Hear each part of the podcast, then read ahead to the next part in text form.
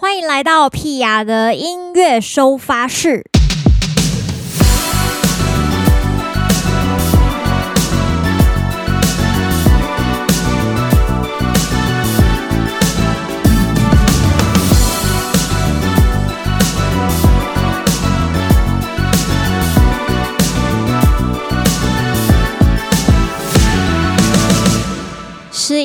二十三号，又到了礼拜一，要跟大家聊聊天的时间了。呃，上上礼拜去了花莲，那因为前两集都在跟大家就是分享我访问这个日本 Takson 做《恋爱太危险》这个 remix 的内容，所以一直还没有很多时间，完整的时间跟大家回顾一下花莲场。我觉得花莲场这次真的是让我有一种心情喜三温暖的感觉。怎么说呢？因为呃，今年十周年，就是每个月从七月开始，每个月都有十周年的专场嘛。那我原本以为呢，这可能是一个很好的做法，就是每个月都有有一些自己。专场演出之外，也有一些商演也好啊，或是其他的合作演出，或是讲座，比较分散一点。然后这样我也可以比较有一些空闲时间写写歌啊，对，或者是出去放松或什么的。结果后来发现有点搞到自己，就是怎么说呢？因为你每个月可能都有一到两场专场，其实也不能够完全放松，不去做，呃，不做跟表演。呃，有关的事情，就是你还是得练习呀，然后想一下每一场如果要做不一样的内容该怎么做。那如果有参加两场以上的朋友，可能大部分都有发现，我其实每一场尽量都用不一样编制。比方说，呃，台中场就是我跟阿宪、福雄，然后再来八月的宜兰场是我跟小当家还有福雄，然后日月潭是我自己去自弹自唱。高雄场也是自弹自唱，然后台南场就是我跟福雄合音，对，然后回到台北场呢，就是 full band 这样子，对，然后再来呢，再来就是花莲了，对，然后因为台北场跑了两场嘛，所以到花莲已经是第八场了，就开始有一种哇疲惫的感觉，可是其实心情上还是很感动的，就是。因为每次去台北以外的县市，就是北中南以外的啦，尤其像花东这种，都会紧张到不行，就会很担心票房会不会很差啊，或什么。这个应该上一集也是有跟大家聊到一点点这样的心情。对，那实际上，其实，在前几年刚开始做音乐的时候，只要有表演，不管卖得好不好，都很开心。就觉得去表演，就是也不能完全说是去玩呐、可是你的心态就会有一种哇，我来花莲表演呢，这么难得，终于让我来花莲，让我来台东，让我来日月潭演出了，就是哇，有一种对这种新鲜感。但是当这件事情已经持续到第七年的时候，你就开始很担心，你就会想说哇，怎么会？就是到了第七年了，就是我就回想了一下，我第一次到朴实咖啡馆。在花莲的朴实咖啡馆唱的时候是二零一三，跟熊宝贝乐团一起去，然后之后自己的乐团也有去，那个时候是三人团的时候有去过，然后再来就是我是比较幽默，好像就没有去花莲演出了，然后再来就要更后面这样子，所以实际上算一算，可能最多也是一个四四到五次这样子的经验，可是至少也有四到五次了。所以这一次就是累积了七年之后再去，就会觉得啊、哦，天哪，就是很害怕这七年的投资到底会不会回来？这样，如果这七年内票房都差不多长这个样子，都很难看的话，哇，那以后是不是更没有勇气再去类似花东这样子的地方演出？对，就是一直给自己各种不同心心理建设。其实呢，某种角度看起来，我觉得人好像年纪越大。老实说，是会越胆小的，这也是我今天想要跟大家讨论的主题。天哪！我今天在设定主题的时候，我就发现 这主题怎么会这么沉重？我的我的老天爷！就是我看别人都是讨论些什么，呃呃，像那个谢伟林跟阿提他们的，就是讲那个怎么样花钱比较不吃亏，怎么样使用信用卡买什么券啊，会不会？然后有的是讲那种美容的啊。然后我也有朋友也是那种分享呃生活上的事啊，或者是星座小知识啊，就只有我在讲一些这种 沉重、沉重、老人感很重的内容这样子。当然，我还是跟音乐有关啦。我是想说，我还是想要分享一些跟我自己切身比较嗯有感触的事，因为我发现情歌虽然也是很容易感动人，但是我的作品里面大部分都还是以生活共鸣的比较多人觉得，哎，对啊，怎么是这样子？我也是这么觉得的这种感觉比较多啦。所以我就想说，那我讲。呃，我讲 podcast，或是跟大家见面，实际上聊天的主题，一定还是要绕着生活走嘛。那最近对我来说最深的体会，其实就是身心灵这一块啦。所以那时候去花莲的时候，其实哦，刚去的第一天，因为那一天呢是礼拜六，然后我们在花莲的大圆百有一个慈济科大办的活动，其实是一个。歌唱比赛，然后我是去当表演嘉宾跟评审这样子啊。刚开始就觉得去的时候就觉得说啊，有有点小紧张。虽然说也不是第一次，就是参加慈科大办的活动，因为今年八月就去过了。但当时是老师嘛，那现在老师要站上舞台，哇，那个感觉当然压力也是大了一点点。可是因为又可以在公开场合表演，所以又觉得说，哎。很不错，是一个很好的机会，这样子，因为专场就是你知道自己关在房间里面唱歌，然后有一些朋友愿意来听你，你就会觉得很感恩。对，然后公共场合呢，公开场合就是一个，我想要怎么讲，就是一个，就是一场战争，就是 你站在台上，你要以什么样的内容去吸住大家的目光，这就是一件。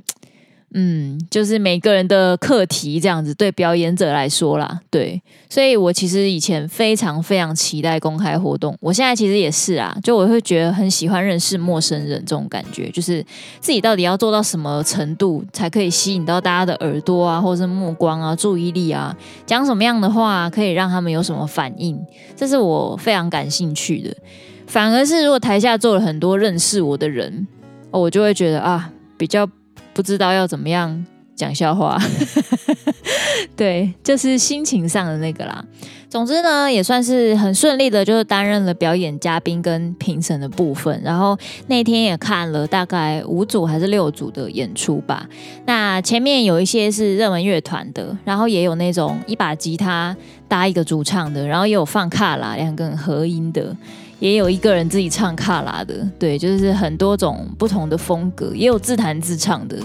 所以那真的是没有办法评。老实说，那只能看观众反应跟实际上你看表演的状况啦，对啊，所以后来当然一样还是要给那种。他本来就会唱歌的啦，可是其实我觉得不同类型本来就很难比赛。不过我觉得很特别的一件事情是，这五六组的小朋友呢，给我的印象是，我觉得花脸的小孩真的企图心没有这么强烈，还是刚好这这几位小孩没有那么强烈。就是你知道我们在台北啊，如果去当评审，就是你可以感觉出有一些同学他的企图心非常强烈，他就是要拿冠军。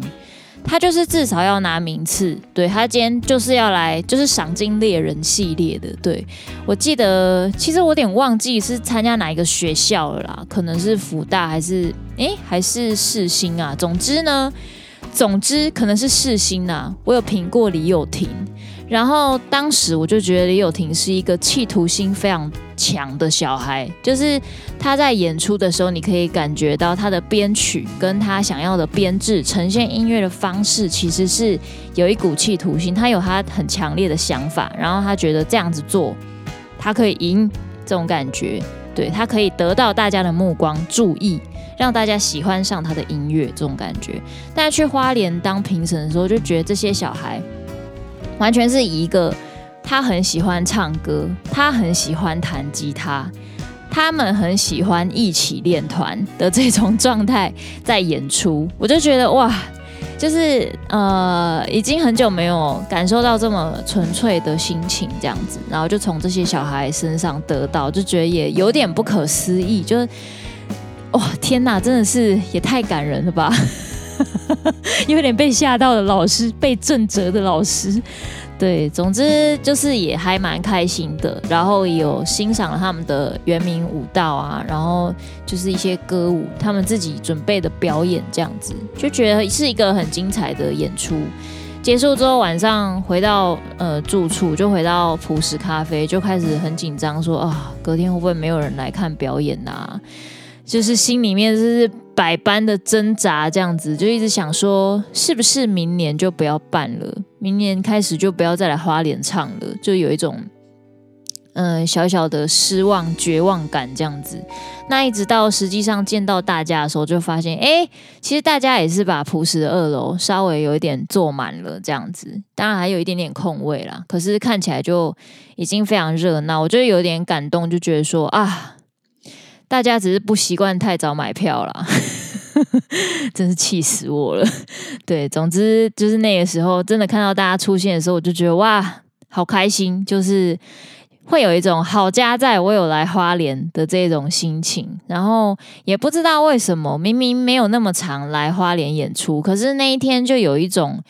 呃，大家好像熟到一种程度，就是我们是一起在。呃，朴实咖啡馆的二楼烤肉喝酒那种感觉，就是非常放松。然后台下的观众好像也可以直接跟我对话的这一种程度，就是大家之间没有什么隔阂，没有什么距离感，这样我就觉得哇哇，这演的也太开心了吧！然后就开始不自觉就会不小心讲一些乐色话，或者是唱歌的时候就会觉得，哎，自己好像也特别投入，或者是状态特别好。所以我觉得以回顾来说，我的花莲场算唱的蛮好的，对，还自己说真的是有点恶心。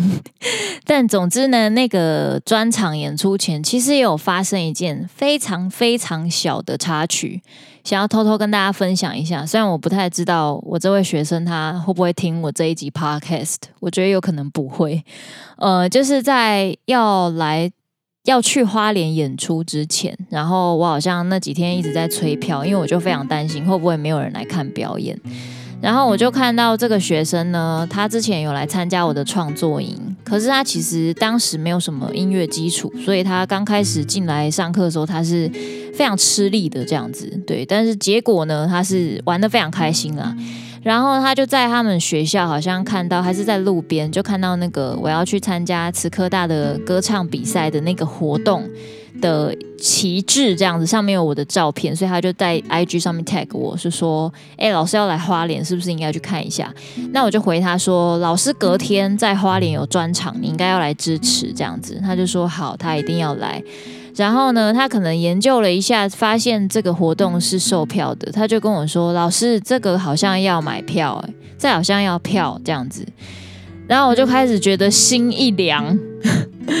什么意思呢？就是我可能有一点太敏感了。我第一个当下的想法就是觉得说，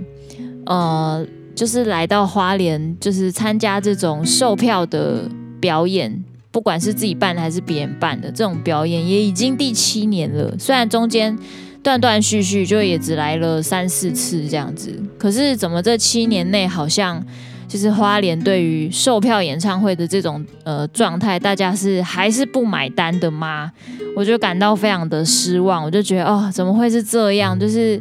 都已经都已经唱到二零二零年了，好不容易十周年，我居然还要被人家问说。你的表演为什么要买票？我就顿时觉得非常的伤心，这样，然后我就想说，哦，这个学生如果到时候没来的话，我就不想要再继续 去花莲唱歌了。我当时确实有这个想法，然后我有跟我工作室的伙伴，就是也不算抱怨啦，就是小小分享一下这样的心情，这样。那总之呢，为就是很怕我讲了什么话，就是会迁怒到他，迁怒到这个学生，因为其实我觉得他也才国高中生，就是你跟他讲太认真的话，也不是非常的适当。总之，我好像是类似回他说：“诶，如果你有一天你要去看小巨蛋的演出，你也是要买票啊。那你来看老师的售票演出，买票也是合理的啊。你吃饭也是要花钱呐，对不对？”然后他就回我说。是蛮合理的，我就突然觉得，我就突然发现，教育是一件很重要的事情。各位，对，就是借由这件事情，我们可以知道，真的是需要好的教育，就是你必须要让对的人知道说他应该要怎么样做，然后才可以呃往一个正确的方向去。然后呢，我觉得很开心的是，这位学生他最后真的就在网络上买了票，而且他带他妈妈一起来看表演，我觉得非常感动。就是如果那天现场只有五个人里面，有两个是他们，就算只有一个是他，我就觉得感动到不行，这样子。对，所以有时候有些事情真的也不要太过敏感，太往心里去，就是要沉住气，然后好好的把自己想说的话表达清楚，然后建立良好的缘分。对，就是自从这件事之后，我更感觉出，我觉得你就是要提供给观众好的内容才是重要的。因为好的内容才可以养出好的群众、好的文化，然后这件事情才会一直滚下去。对不起，吴老师上身。对，因为我觉得这件事太重要。就是如果你一直给大家听一些不好听的音乐，大家久而久之也不会知道或是听不到好听的东西，然后呃，他就没有办法分辨他喜欢听什么了。那喜欢这件事情，热情的部分就会消失。然后消失之后，你的生活就会开始变得，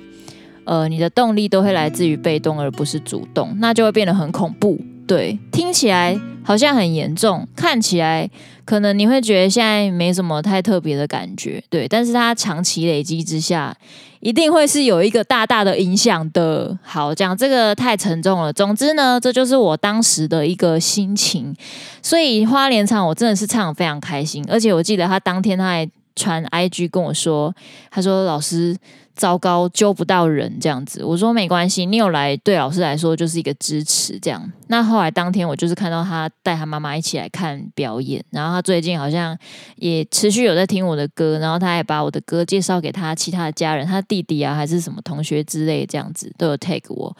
我就觉得很感动，就是啊、各位教育真的很重要，我觉得很好笑。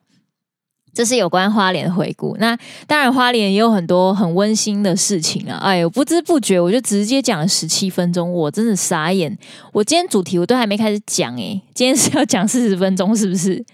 然后那天花莲演出也有我呃在花莲认识的朋友们，就是他们也是为了要给我惊喜，就是迟迟不早一点买票这样被搞给他洗，然后现场才就是来跟我说哦，我们就想说要给你惊喜啊这样，然后还带了小礼物来送我，我就觉得这很感动，这群花莲人怎么会这样，怎么那么让人觉得心动这样？对，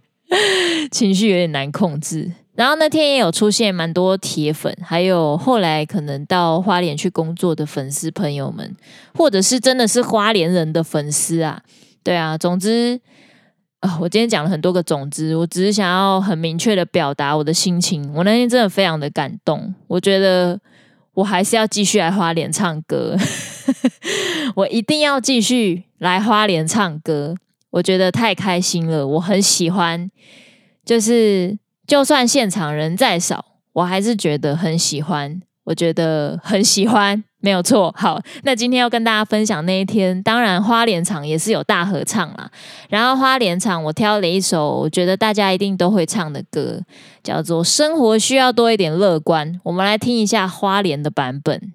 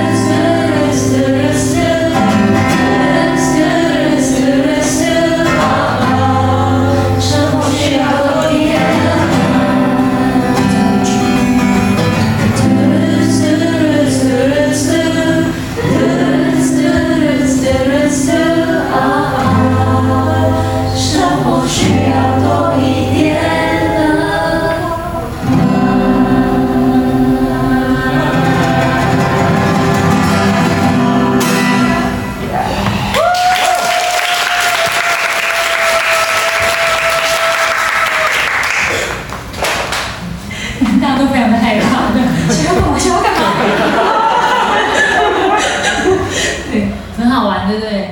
有没有？有没有直接感受到花莲很可爱的部分？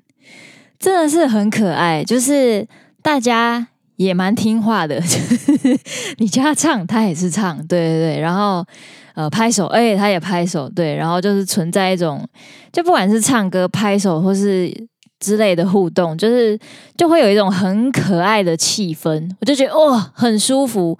这种可爱的气氛呢，也反映在这个，我想大家可能不太了解，这个花莲的葡式咖啡馆的老板也是这一种路线的，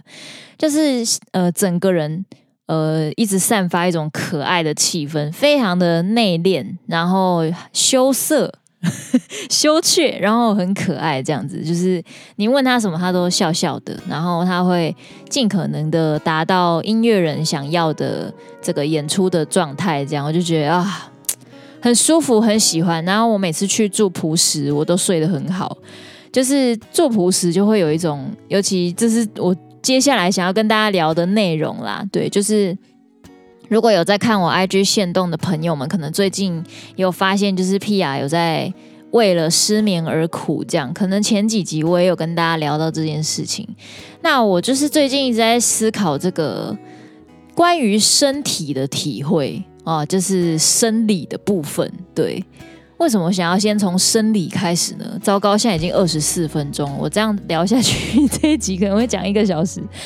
关于身体的体会是这样，其实我以前是一个哪里都可以睡的人，就是躺下去就睡着了，中间也不会醒来上厕所。对，即使就是再怎么想上厕所都起不来，会直接一觉到天明这样子，很好睡的人。然后喝什么饮料都可以睡。那我现在的状态呢，就是也不敢喝茶类，也不能喝咖啡因，就是咖啡类的不行。对，然后红茶、绿茶这种，想当然而是不行。对，因为它有咖啡因。然后除此之外，诶，有一些对身体负担太重的东西，睡前其实也是尽量不要碰的。对，就是像我现在也不太能够喝饮料，几乎不太喝了啦。就我前几天跟我老公去礁溪放松的时候，我还因为吃完饭。然后只是喝了一小口的运动饮料，运动饮料，各位，那我就胃痛了，傻眼。对，就是现在身体都会变得很敏感，这样。那对于身体的体会呢，我觉得是这样的，就是呃，长大之后其实还是会觉得说，你累的时候，你还是会睡着，确实没有错。我们现在的状态也是这样，当你好几天没睡觉的时候，你最后那一天你一定会睡死。这是一个不变的真理，对。但是呢，嗯，我要说什么？但是呢，这个睡觉的状态呢，可能没有办法像呃，你十几二十岁的时候那种睡觉的状态是，呃，你的睡眠品质一定会不一样。对，像比方说，我现在我如果三天失眠睡不太好，第四天我确实会，呃。马上睡死这样子，可是我隔天起来，我头还是会很不舒服，因为觉得你的身体好像还是没有完全恢复到那个状态。那我以前就一直在想说，那为什么就算是这样子，为什么人有时候还是会想要糟蹋自己的身体？比方说，嗯，我最近重新拾起了 PS Four，因为我就发现我的。大脑一直没有办法放松，我只要睡觉，我就一直想旋律。可是我醒来之后，因为我睡眠状况不好，我醒来之后我精神又不好，所以我头一直很晕，我没有办法好好工作。然后在这种状态下，我更不想写歌，我就会觉得很烦。对，就是这件事情对我来说压力很大，我就很想逃离这个状态。然后后来我就跟我老公讲这件事之后。就是他要跑去买一一台二手的 PS4 这样子，我们就开始每天找一点时间打 PS4，就是抽离一下。然后因为我很喜欢玩人中之龙啦，对，所以就是每次就是觉得压力大的时候，哎，就开一下黑道游戏，揍一下小混混这样，觉得非常的舒压。对，大概是这种感觉。为什么会扯到这里？总之就是想办法让身体放松啦。我觉得以前你可能都会觉得说你哪里不舒服，你睡起来就会好了。但后来发现，呃，长大之后长再大一点，再大一点就是差不多现在这个样子。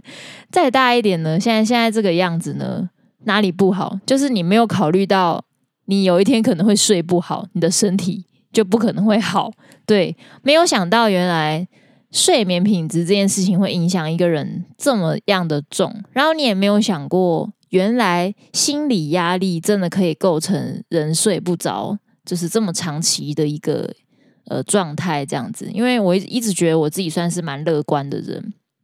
你们听我的歌也知道，我就是走一个这种路线，就是啊，反正又没有什么事，有事明天也会没事，我差不多都是这样。所以在这个失眠状态下持续一个多月，我其实也一直这样告诉我自己，就是反正呢，你就是三天没睡，你第四天你一定睡死嘛，然后睡死之后，这个轮回就会，这个周期就会回到正常的状态，这样子。可是我这一个多月来，其实并没有这个状况，就是几乎都是没有办法回到正常状况。就算回来了，隔天还是一样继续失眠。然后，呃，大家也提供给我各种方法，但我后来觉得，呃，因为因为你睡不好，导致你有其他身体的病痛，你可能开始有过敏体质，呃，体质开始会改变。对，你可能会鼻子不好啊，你会头晕呐、啊，你会全身酸痛啊，你会精神很差啊，对，或是开始有一些其他的小病，或是你的免疫系统开始变差之后，你可能会呃，你可能会不小心感冒，对，或者是得了什么小小的病痛这样，我就觉得非常的困扰，对，就是。所以我就觉得哦，睡觉这件事没有想到真的是影响那么大。但其实虽然我跟大家说我是失眠，可是我的失眠状况也蛮奇特的啦。就是我是非常可以入睡的人，我可以直接睡着。但睡着之后，我很快就会醒来。然后醒来之后，我就没办法再继续睡着。然后可能比方说我四五点我就醒来，然后一路醒到九点多，我才开始觉得啊，身体有点累了。一口气又会给我睡到下午一点，这样子，就是整个人的生理状态有点被打乱，然后一直找不回原本的那个机制，然后一直到上个礼拜，就是在跟老公讨论之后，终于决定要去看西医，所以我就去看了家医科，请他开了就是睡觉的药给我，然后医生开的药其实是抗焦虑的，因为他认为我的睡觉问题。的主因是因为太焦虑了，就是心里面的焦虑引起睡眠有一种恐慌的感觉吧，就对睡觉有恐慌，或者是说，呃，因为有太多的焦虑导致没有办法睡觉这样子。对，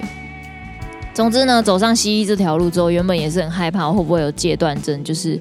呃，当你哪一天开始不吃药，你就睡不着这样子。结果呢？前两天，因为我跟我老公去礁溪，我们去放松。因为我一直跟他说我压力很大，他就说我们去放个假，然后我们就去住了一间很舒服的温泉饭店。但是我们太迷恋 PS4 了，所以我们就把 PS4 带去饭店里面打。然后那天晚上打到快一点的时候，因为就是后面我们两个会接力，我打一下换他打一下，他打一下换我打一下，然后就换他打。然后他打一打呢，我就在旁边直接睡着了。而且在睡着之前，我肚子还在痛哦，就是我在喝宝矿力水得引起肚子痛，然后我就自己在那边按摩我的肚子，按摩完觉得比较不痛了，然后过一下，我居然自己就这样睡着了，我觉得很奇怪。对，这个是我最近关于身体的体会，就是以前可能会想说，嗯，就算我年纪再怎么大，其实长相啊，或是外表啊。也不可能，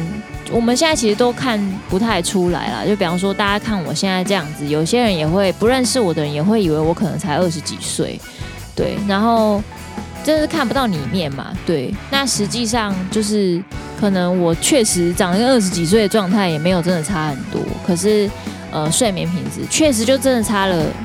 一大段。那就是在我年轻的时候，我不会想到这件事情。年纪小的时候，你会觉得，反正你不舒服，你睡一觉起来，你就会好了嘛。人生人的身体就是有治愈的能力，可是你没有考虑到，有一天你居然会睡不着。哇，天哪，怎么会这样子？对，所以就是希望大家，对，还是要适时的放松自己的心情啊、身体呀、整整个状态。我觉得暂时抽离是一个很好的做法。呃，我不知道大家的抽离是怎么做。我觉得像看电影那种也蛮抽离的，就是把你自己丢到另外一个人的故事里面去，你就会有一点暂时忘记自己到底是为什么要来这个世界，或者是看书啦，就是你看你喜欢看的书，也是一样把自己丢到别人的故事里面。啊，打电动也是啊，像我玩人中之龙，我就是在玩同生一马，或是。真岛 他们的，因为我最近在打人中之龙的零，可是我以前其实玩过了，我就重新玩这样子，就是我在体会他们的人生，就有一种抽离感。对，然后看但看电影的话，我非常推荐灾难片。我自己觉得灾难片就是可以让人有一种好家在我现在还活着的那种心情，所以我每次觉得哦，真的厌世到不行的时候，就会想要来挑战看一下灾难片这样。像前阵子有一次，就是不小心看了《日本沉没》，那时候也只是看到脸书上有朋友在推荐说《日本沉没》多好看多好看，想说好啊，那有 Netflix 来看一下，然后一看，哇靠，哭爆这样子，对，然后觉得好震撼的这样，对，就是偶尔看一下灾难片，就会突然觉得说，你能够被生下，然后你到现在还就是平安无事的活着，真的已经是一件万幸的事情了，很烦呢、今天这集就是莫名的长啊，因为我觉得关于身体的体会或是身心灵，我想大家应该也有很多很多的心得，然后也欢迎大家跟我分享 你们呃，就是这段时间长大的过程中关于身体的体会是什么？我想很多啦，我今天讲的只有跟睡觉有关系，对，希望大家可以好好的跟我一起放松心情。其实听我的歌，我是觉得也挺舒压的啦，对。但是我自己听我的歌呢，没有办法那么放松，就是我每次就是这样听，然后听听的时候，那个时候怎么录，这样录可能比较好。那个时候如果不这样唱，是不是比较好？哎呀，又开始陷入一个压力状态，然后整个人就无法自拔，这样子，这就是一个音乐工作者的职业病。但没有关系，大家就是一般听众，听听音乐放松最重要。希望我的音乐还是可以给大家带来一股舒服、疗愈，以及呃，怎么说，非常脱离的感觉，非常脱离自己人生的感觉。好啦，可以陪伴也 OK 啦，不一定要这么的抽离啦，好不好？好，那这个礼拜呢，呃，上两个礼拜去了花莲，这个礼拜终于要去台东了。台东是二十七号，没有错，也就是这个礼拜五了。那我知道这次因为花东我们没有排在同一个礼拜关系，有一些粉丝没有办法，就是两场都到，真的没有关系，对。但是也很希望大家可以就是跟我多互动，像在社团上面可以回回我的文章啊。或者是在脸书、在粉砖上面可以回一下，让我知道说，哎，大家其实就是都有在思考说，哎，要来看一下屁呀，可是可能由于什么样的状态没有办法来，或是他原本想要参加两场啊，可是因为什么原因，所以没有办法，只能参加一场。希望大家多多跟我分享你们的想法跟心情，我都会很认真的看哦，好不好？那有空的朋友们，我们就礼拜五台东见喽。没有错，下礼拜就可以听到台东场的大合唱了耶那我们礼拜五见喽，拜拜。